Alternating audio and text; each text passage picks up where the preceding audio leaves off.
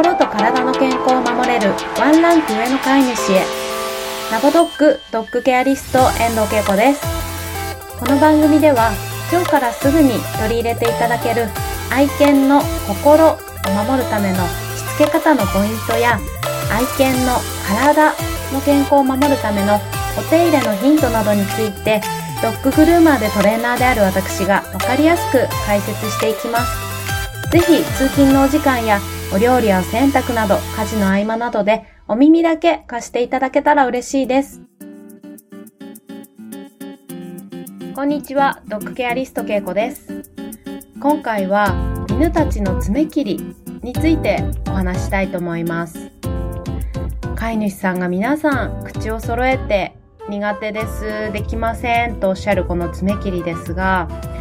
私はこの爪切りこそ飼い主様に行っていただきたいと思っています。飼い主様ができないと将来本当に愛犬をかわいそうな目に合わせてしまうかもしれないんですね。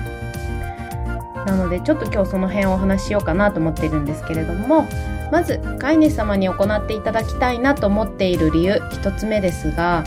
爪切りトリミングサロンでは新人さんの仕事になりやすいんですね。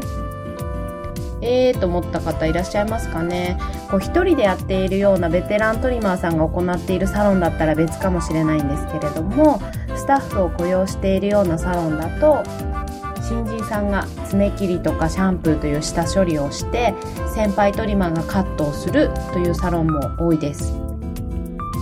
でそうすると未熟なトリマーさんが爪を切るのでイヤイヤする子の扱いとか慣れてなかったりするとですね後ろ手に補定をしてぎゅーっと動かないように力ずくでこう押さえるのでそこで爪切りが嫌いになってしまうというリスクもあるかもしれません。あとはね血を出してしまってそこで嫌いになるというリスクもあります。そんなサロンばかりではないんですけれどもでもちょっとここで考えていただきたいんですが今ですねパピーさんの爪切りレッスンをしているんですけれどもパピーというのは爪切りが怖いという学習をしていません。なので飼い主様がですね爪を持ってパチンと切ってもですねケロッとしてるんです。で何何今何したのっていう感じなんですね。でそこでおやつあげる。っていうパチンと切っておやつパチンと切ったらおやつっていう練習をしていただくと爪切りはご褒美が出てくる楽しいことっていう学習をしてくれるので嫌なもの怖いものという学習はしません。で、パピーってみんなそうなんですけど、じゃあいつどこで爪切り嫌いになるんだろう？って考えると、やはり、まあ、飼い主さんが自分で切ってしまって血を出して嫌な思いをさせたっていうこともあるかもしれないんですけれども、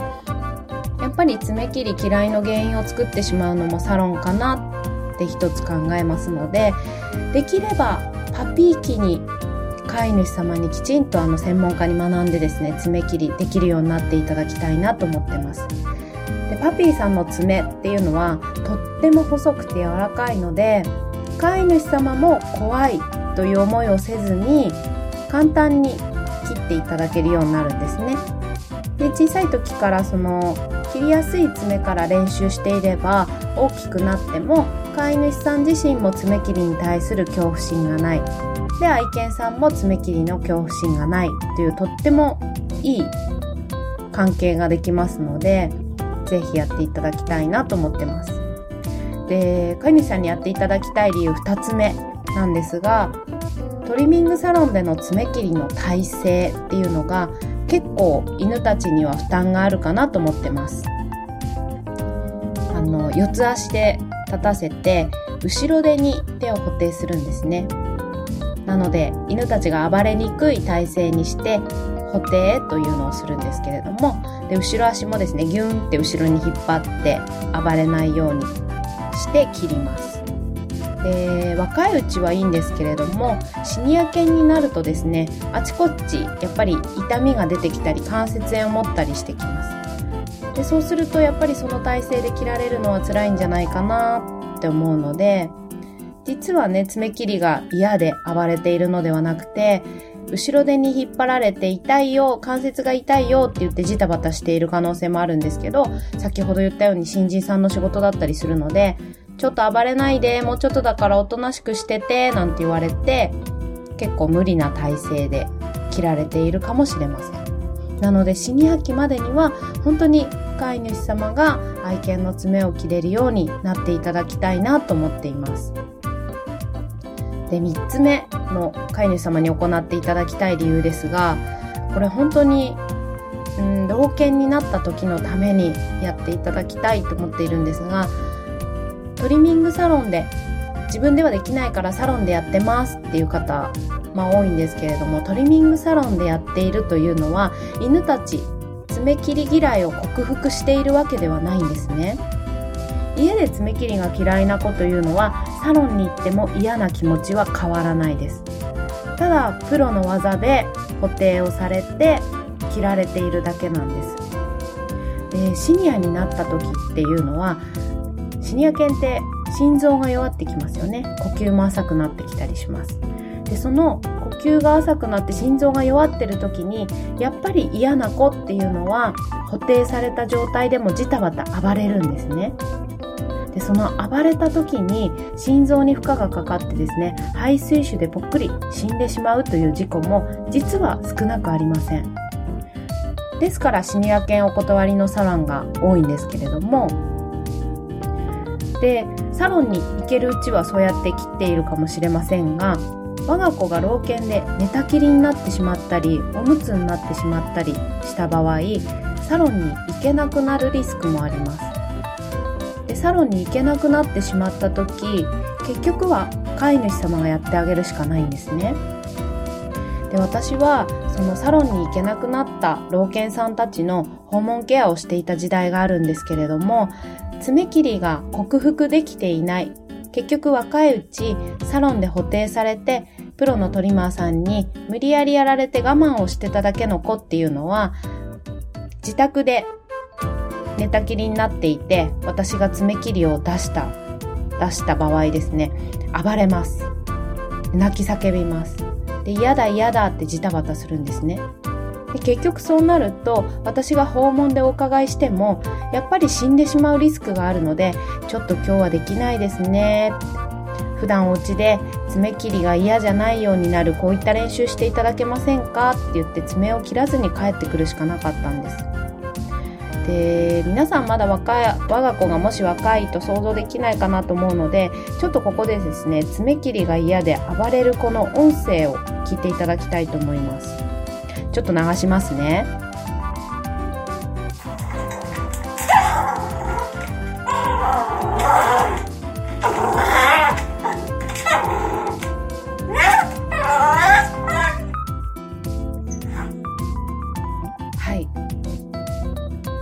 感じで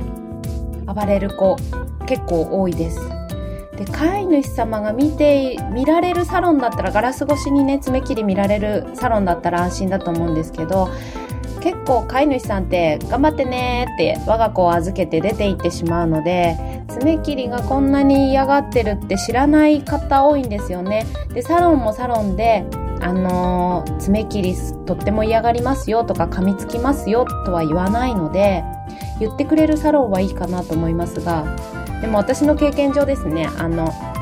爪切り頑張りましたって言って帰ってくる子っていうのは結構嫌がったんだなと思った方がいいかなと思います爪切り嫌いな爪切り頑張りましたよって言われたらちょっと結構嫌がったのかなっていう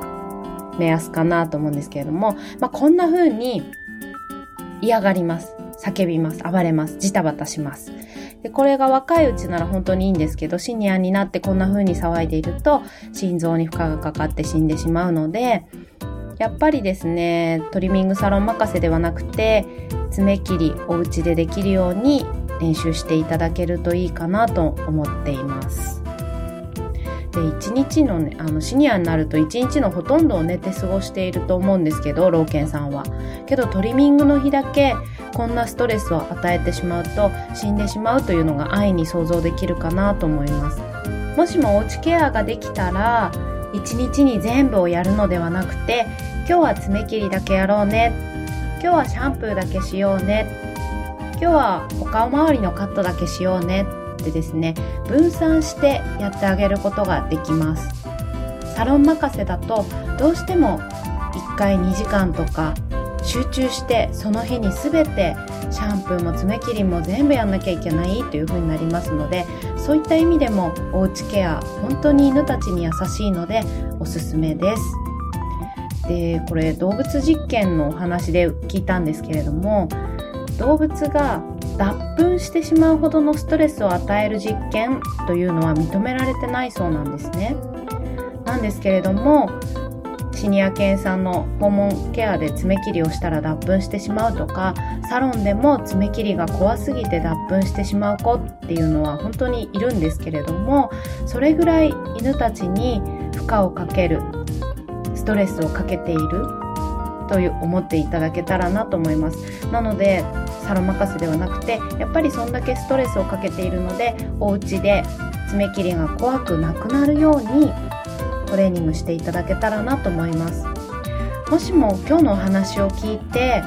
爪切りそんなことならばチャレンジしてみたいなと思っていただけた飼い主様いらっしゃいましたらぜひお気軽にご相談いただけたらと思います。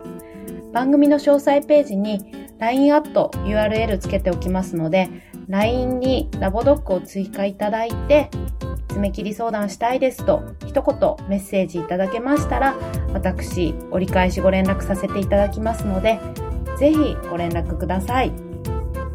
で別件でですね実は私先日先輩の YouTube チャンネルに出演させていただいたんですけれどもそこでも爪切りについてのあれこれをお話ししましたので参考までにそちらの URL も載せておきますのでぜひ合わせてみていただけたらなと思います。ということで本日も最後までお聴きくださりありがとうございました。また次回お耳にかかれたら嬉しいです。ラボドッグドッグケアリスト遠藤恵子でした。